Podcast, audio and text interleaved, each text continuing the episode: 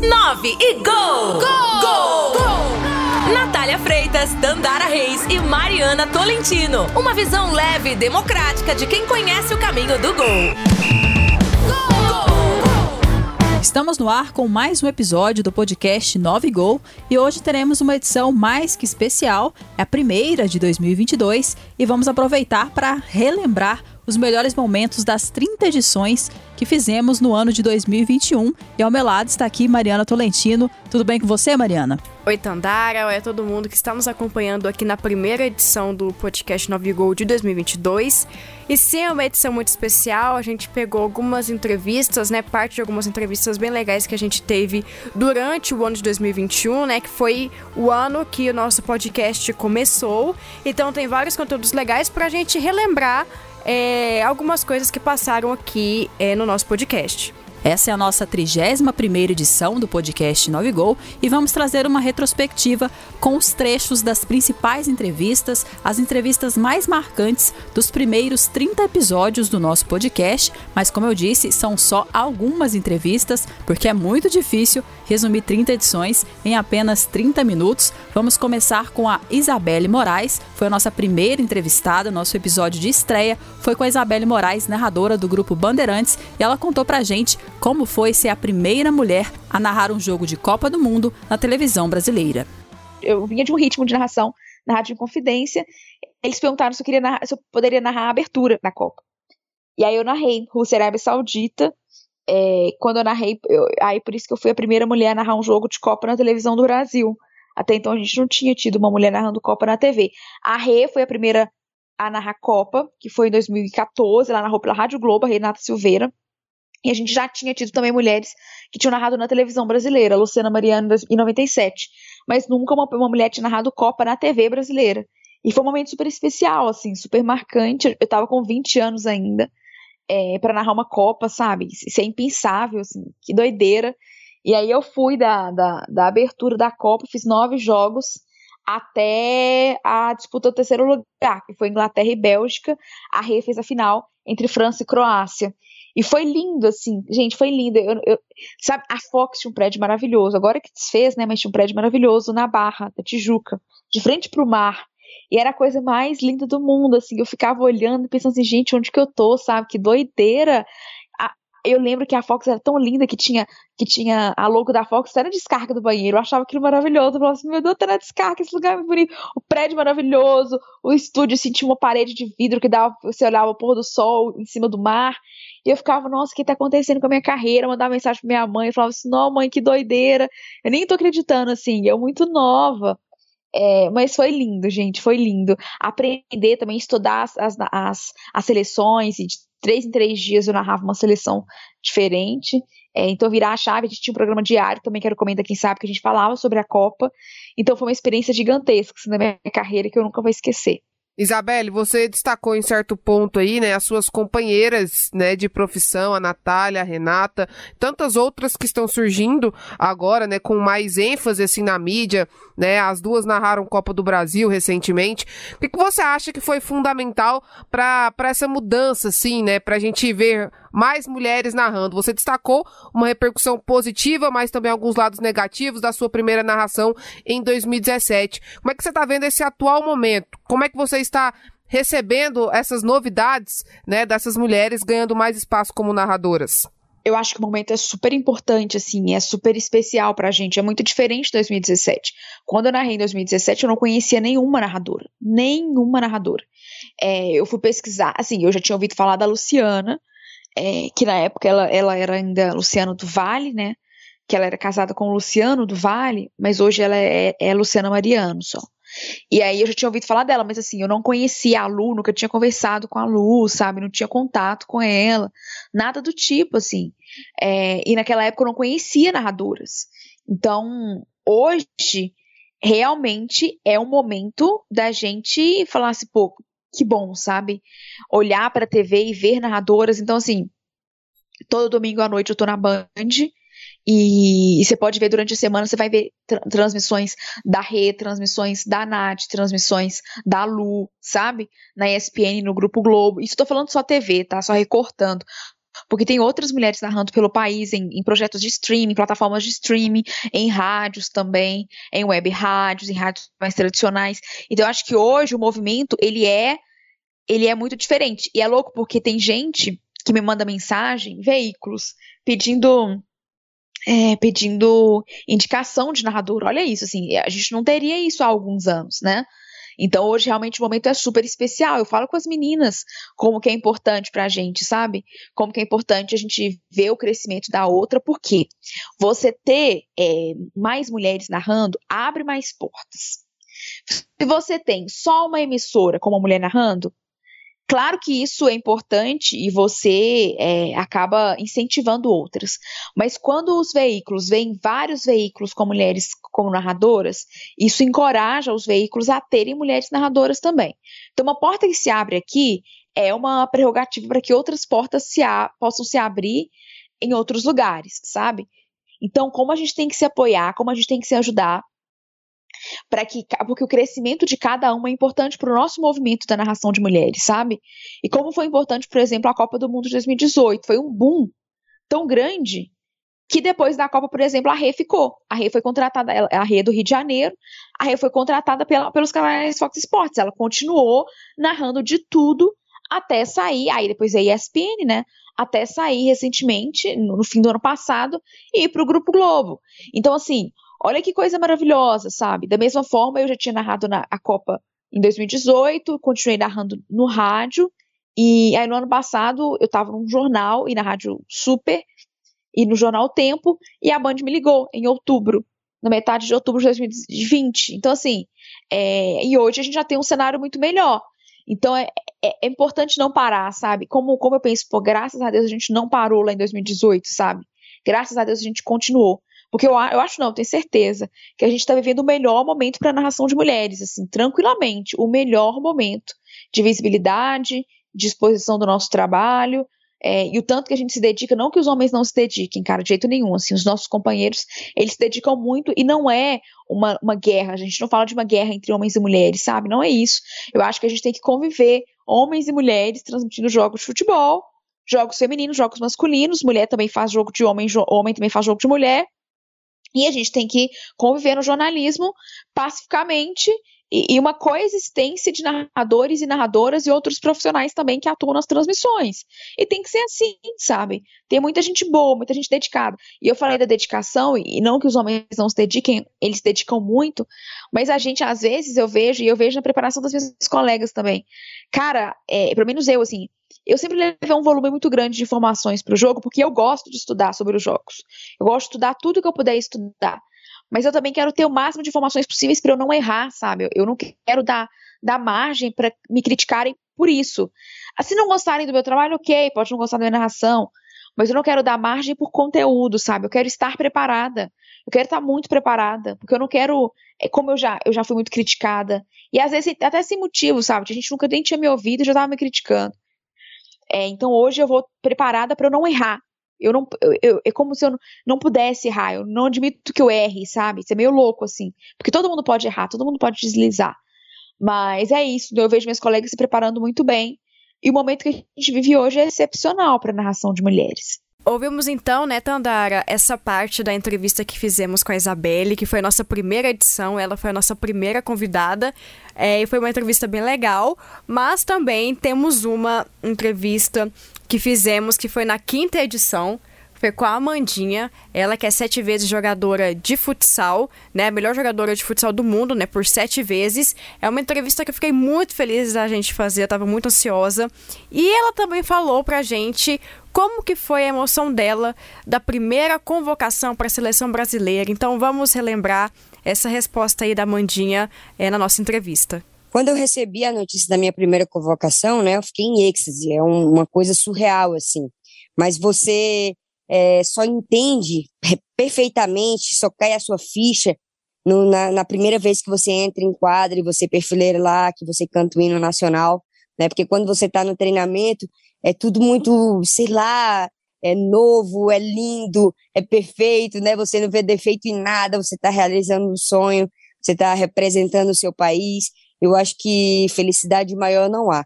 Mas a ficha cai realmente quando toca o hino e você, tipo, desaba por dentro, você se emociona, porque é, é sem dúvidas o sonho de qualquer menina, né? Vestir a camisa da, da seleção brasileira, botar a amarelinha ali no corpo e representar mais de, de 200 milhões de pessoas, mais de não sei quantas milhões de pessoas sonhadoras que sonham em ser um atleta profissional, que sonham né, em chegar no patamar mais alto que é a seleção. Você mencionou o início da sua carreira.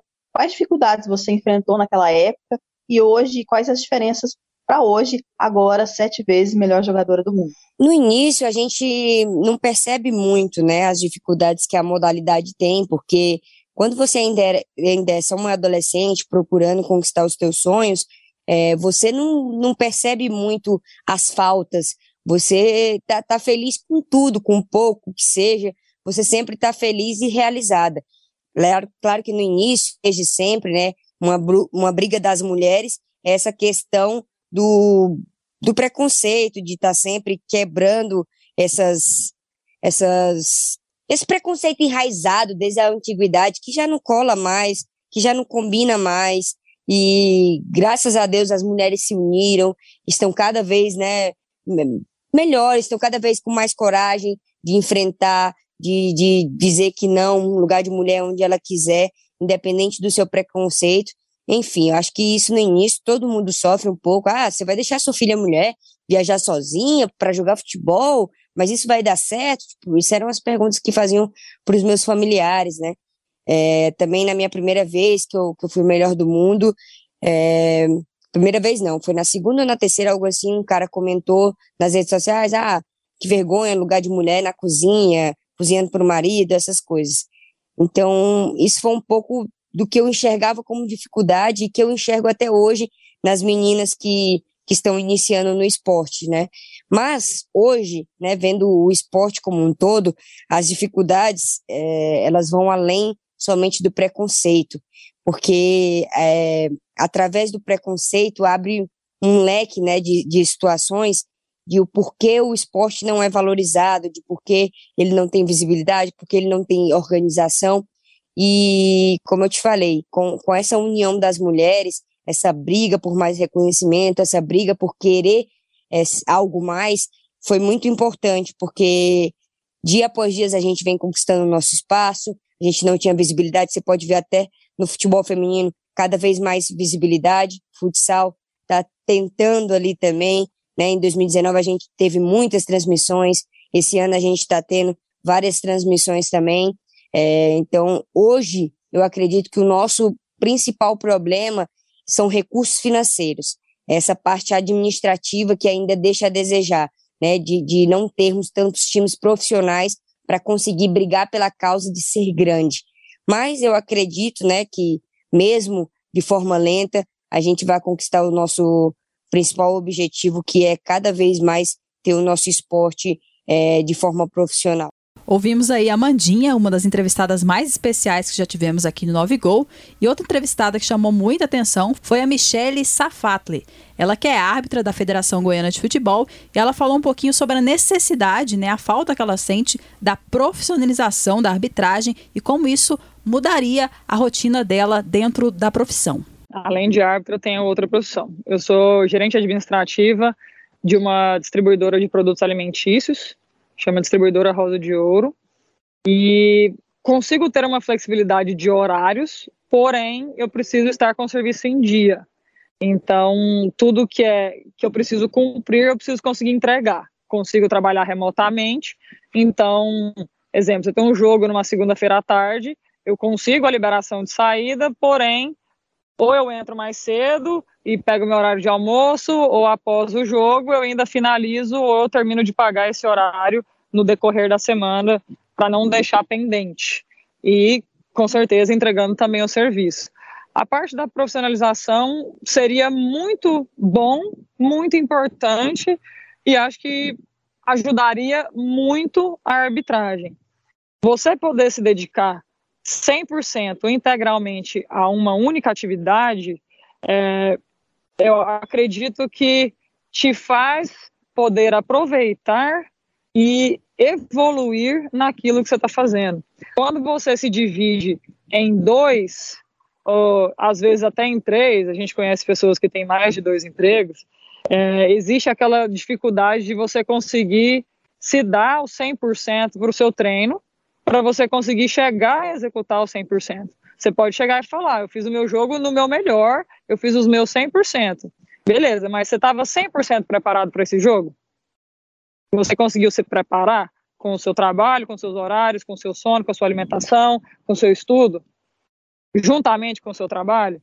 Então, vem, vem esses questionamentos. A partir do momento que eu tenho mais tempo livre para treinar, para me dedicar, para estudar, para analisar vídeos, para poder entrar em discussões, para fazer leituras e conseguir fazer alguns videotestes que agregam muito no, na hora do jogo e, e conseguir fazer um, um, uma preparação de pré-jogo, você pode ter certeza que o seu jogo ele vai ser impecável. Você vai estar 100% segura, confiante e determinada que aquele jogo ali é seu e pronto, e entendeu?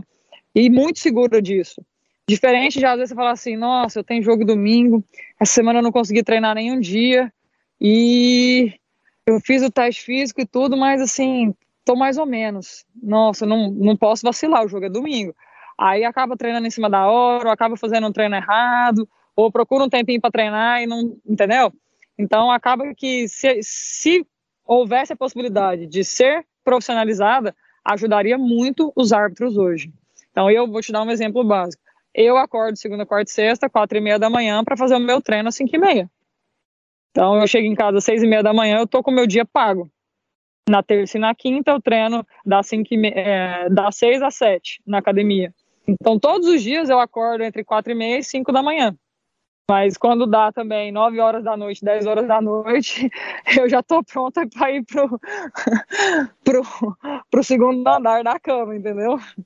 Então, acaba que a rotina é, é sim muito puxada, precisa de muita determinação, de, de muita garra e de muito querer. Porque se não quiser e só quiser fazer mais ou menos em jogo, acaba que a gente vai perdendo a oportunidade, perdendo a oportunidade.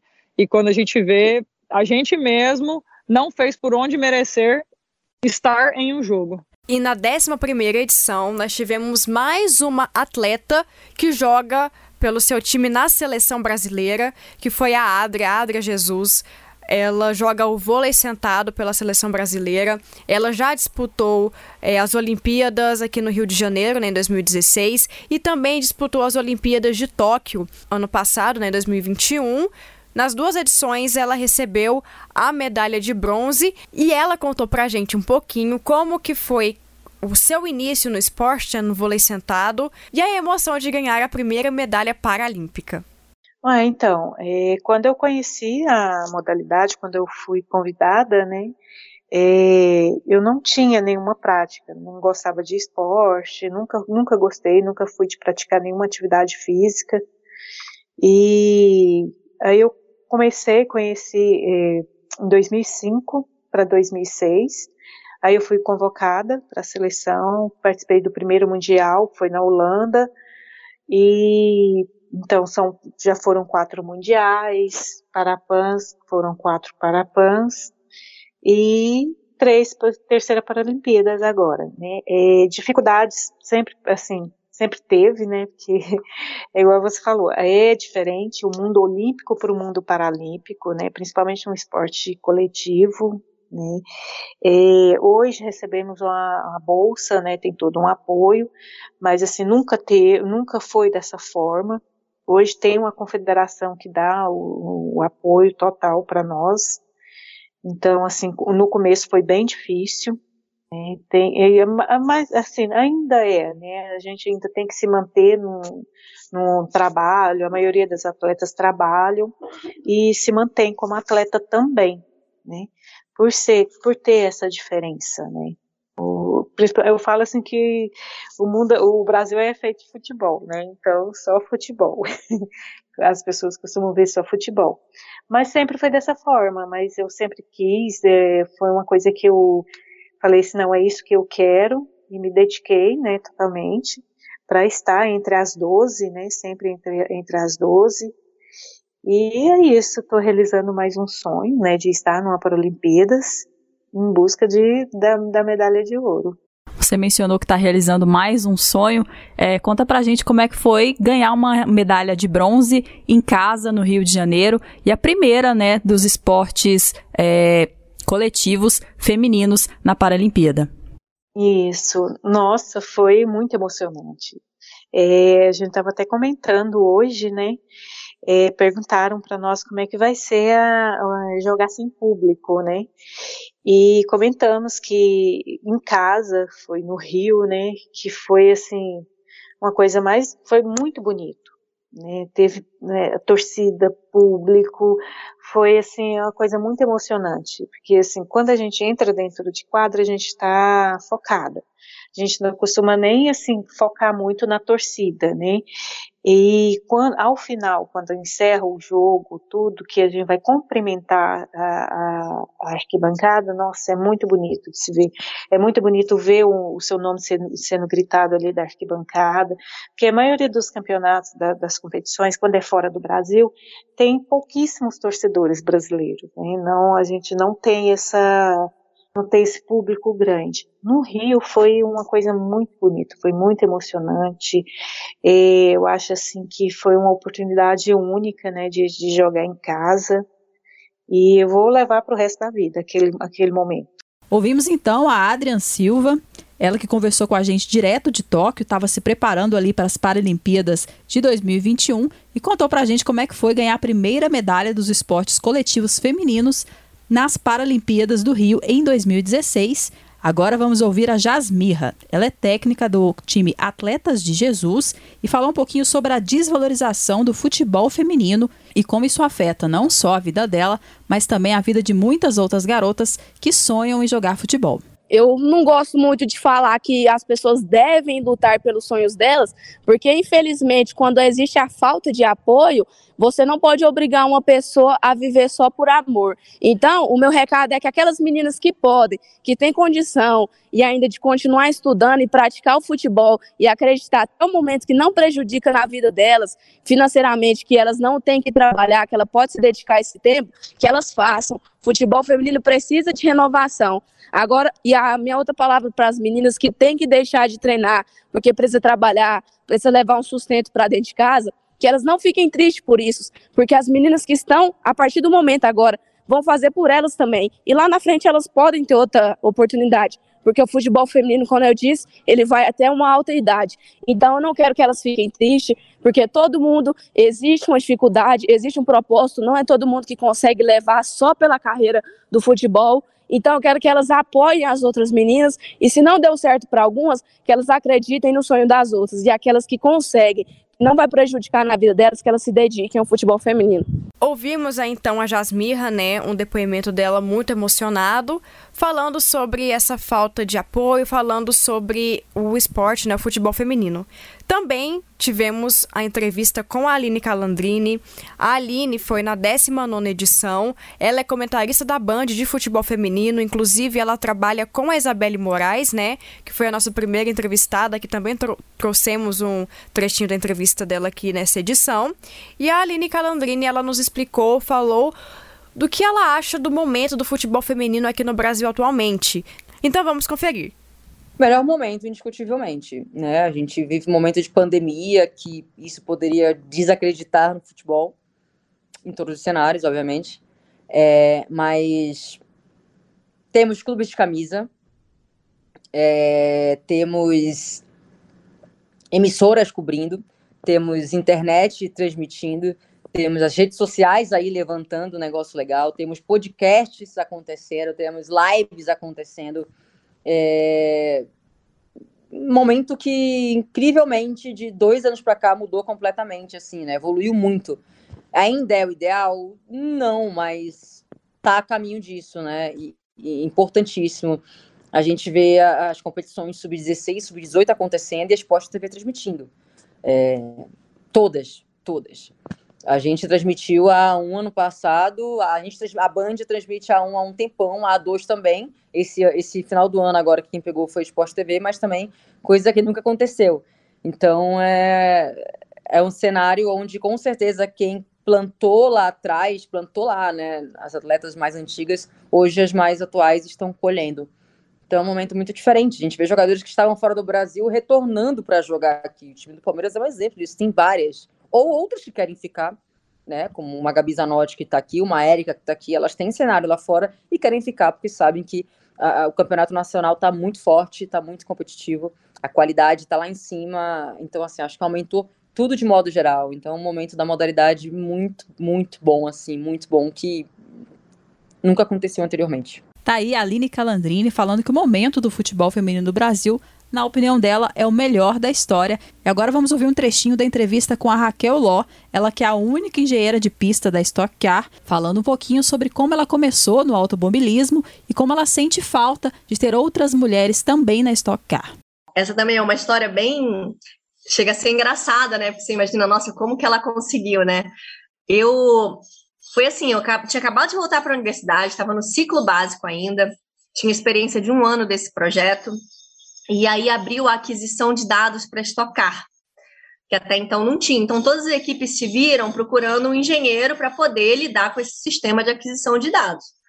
Era um momento de transição da Estocar onde tinham aqueles mecânicos e chefes de equipe bem da, da escola antiga, que não, não trabalhavam com nenhum tipo de tecnologia embarcada.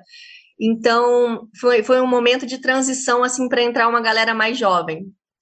E um amigo meu, que estava se formando e já trabalhava na Stock Car, ele estava indo para fora, porque ele queria trabalhar na Fórmula 1, e, e aí ele me indicou.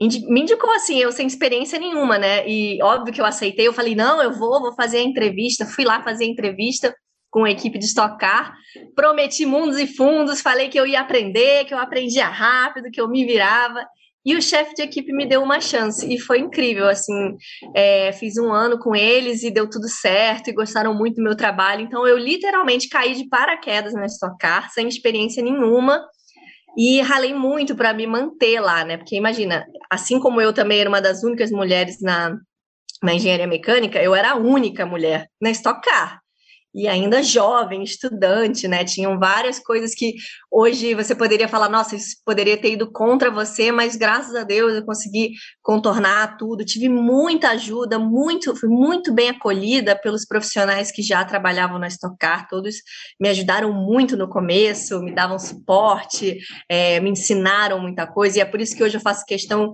de devolver isso para o universo, estou sempre ajudando o pessoal que quer ingressar no automobilismo, é, ou o pessoal que está começando começando e não tem muita experiência, faço questão de ajudar porque eu recebi muita ajuda também. Então, minha entrada na Stock Car foi assim, né? Eu entrei por sorte, mas eu tô lá até hoje por mérito. É, Raquel, você trabalhou, né, com a Bia Figueiredo, eu acho que é a única pilota, piloto que mulher na Stock Car. queria saber como é que foi essa parceria sua com ela e se vocês sentem falta de ter mais mulheres nesse meio. Nossa, eu, para mim, ter trabalhado com a Bia foi a realização de um sonho, né? Eu acompanhei a, carreira dela desde que ela corria na Indy, né? E ela, assim, minha ídola. Quando eu tive a, finalmente a oportunidade de trabalhar com ela, foi a realização de um sonho, né? A piloto mulher com engenheira mulher, e era uma, foi uma fase incrível, né? Eu morro de saudade, assim, de, de ter essa oportunidade de estar com a piloto mulher, né, para aumentar a nossa representatividade. Eu acho muito importante isso. Faço muita campanha para que a gente tenha mais mulheres, não só na parte técnica, mas principalmente na pista também. Estou aí contando os dias para a Bia voltar aí para trás de um volante. E, e, quero muito ver mais meninas chegando aqui, sabe? Eu espero que no futuro de médio a longo prazo que o grid da Stock Car tenha pelo menos uns 30, 40% de mulheres lá disputando junto, né? Raquel, você mencionou que tem uma filha, né? Nós, mulheres, muitas vezes não somos incentivadas na infância a brincar com carrinhos, a assistir é, competições de automobilismo. Como é que é essa relação com a sua filha? Você incentiva ela a gostar desse universo? Olha, eu incentivo muito. Uma das minhas maiores brigas com ela, que é uma coisa que eu faço é, questão né, de criar ela assim, é acabar com essas é, premissas e de coisa de menino, coisa de menina, com relação a cores e brinquedos. Minhas maiores brigas com ela são tentando tirar esses preconceitos que a sociedade ainda coloca nas crianças de que rosa é para menina, azul é para menino E, e, olha, faço isso muito intensamente com ela para que ela cresça assim sem esses preconceitos e que ela sinta livre para gostar do que ela gosta, para escolher o que ela quer, ser o que ela quer ser e não pensar em todos esses obstáculos que a gente ainda tem que enfrentar, né? Óbvio que eu vou fazer ela ter consciência disso, mas que ela cresça sabendo que ela pode gostar de azul. Hoje, por exemplo, a cor favorita dela é o azul, tudo aqui em casa está ficando azul, porque agora ela está na fase do azul e, e, é isso, sem preconceito nenhum.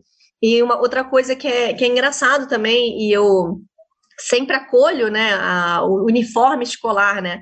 Ela hoje em dia ela só usa o uniforme masculino, ela adora as calças masculinas têm aquela joe, joelheira, então ela gosta, ela acha lindo. E eu super encorajo ela, porque realmente são roupas mais confortáveis, né? O, às vezes a modelagem da roupa feminina é muito é, pensando assim mais em estética e não em conforto, né? Isso eu acho horrível também. E já tem isso no uniforme de, do, do segundo ano, uma criança de sete anos, né? Então eu compro uniforme de menino para ela e ela adora, ela acha o máximo e eu falo para ela, minha filha, se um dia alguém virar e falar que você tá vestida de menino, você fala não, eu tô de uniforme, ponto final. Uma calça é uma calça e é para homens e mulheres. E agora, para finalizar, chegamos é, na última parte, né, que nós separamos aqui é, para encerrar esse podcast, que foi a Nicole Silveira, ela que é atleta de skeleton, um esporte é, de gelo, né? Do, das Olimpíadas de Inverno, ela que é a atleta brasileira que está mais em evidência nesse, nessa categoria de esporte, né? Esportes no gelo, esportes na neve. E no final do ano passado ela conquistou várias medalhas entre Copas do Mundo, Copa América. E ela contou pra gente qual foi a medalha preferida que ela ganhou dentre as oito? A minha primeira medalha de ouro, acho que foi um choque ah, bem positivo, mas um choque, sabe? De realmente estar ali ouvindo o hino por conta de eu ter ganhado uma medalha de ouro. Um, e essa foi a Copa América, que aí depois acho que eu diria a minha primeira medalha da, de ouro da Copa Intercontinental, que já tinham atletas mais experientes ali e eu consegui vencer, tipo a Alemanha, que é, que é um país forte, consegui vencer delas. Uh, mas eu acho que aqui em, aqui em Park City é, foi a minha primeira competição, foi uma das, acho que que eu, que eu vi que eu, que eu tava ali para competir mesmo por conta de é, não sei como é que eu explico, mas em Whistler eu considero aquela pista a minha casa. Eu tenho bastante experiência ali, acho que é a pista que eu jamais desci. E então ganhar ouro, obviamente, deu trabalho, eu tive que me esforçar e, e dar o meu melhor para poder ganhar o ouro. Só que eu fiquei curiosa de como eu, como eu ia me dar nessa pista aqui de Park City por conta de, de eu não ter muita experiência. Então, acho que quando chegou na Copa Intercontinental, onde eu estava competindo contra as alemãs que têm tem anos e anos de experiência, um, acho que para ficar bem pertinho delas e estar tá num pódio onde tem bandeira duas alemãs e uma Brasil, isso acho que eu fiquei, fiquei muito feliz. É, fora não ter sido ouro, acho que o bronze foi foi onde eu percebi mesmo que que eu tava ali para para valer, sabe? Ouvimos aí a Nicole Silveira, né, uma atleta que tem se destacado muito nos esportes de inverno e tem tudo para continuar representando muito bem o Brasil no Skeleton. Chegamos ao fim então de mais uma edição do podcast 9 Gol, uma edição muito especial, muito bacana poder relembrar essas entrevistas, né, Mariana? Sim, foi muito legal mesmo. Fizemos várias entrevistas muito legais, pessoas especiais, importantes da nossa, do nosso esporte, né? Importantes do Brasil.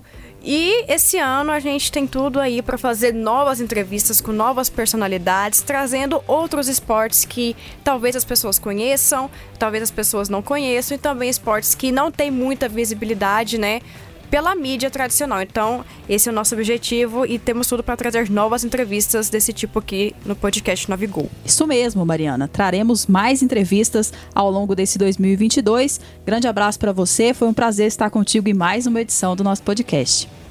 É um prazer, Tandar, estar sempre aqui no podcast Novigol e hoje em especial que é a primeira edição de 2022. Então, até a próxima e obrigada a você ouvinte que nos ouviu até o final e continue com a gente em 2022. Lembrando que você pode conferir o podcast 9 Gol a partir das 6 horas da noite no sagresonline.com.br e a partir das 8 da noite no AM 730 e, é claro, também em todos os tocadores de podcast.